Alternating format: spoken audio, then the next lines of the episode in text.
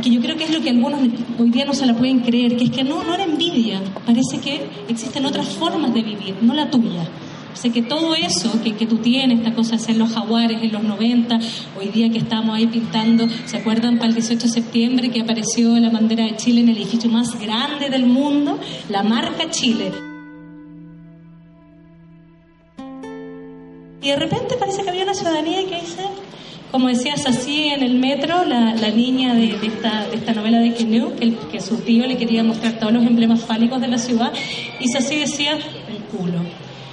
Es así, vamos a ver el Panteón de Napoleón, un culo. Vamos a ver la Torre Eiffel, un culo. A mí me parece que de pronto apareció una ciudadanía que dijo, un culo, un culo tus valores, un culo tu imaginario, un culo. ¿Por qué destruyen todo? Porque un culo.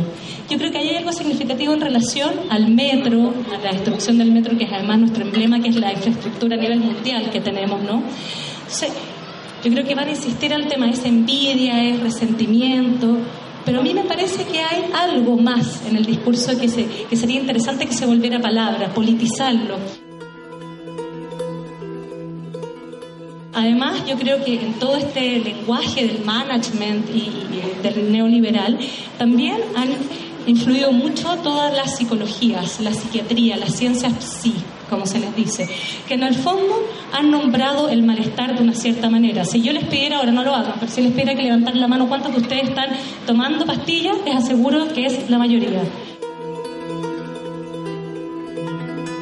¿Por qué? Ahí hay una gran pregunta. ¿Por qué están todos empastillados, digamos? A propósito de despertar, dejen de fumar pastillas. Hay que politizar el malestar.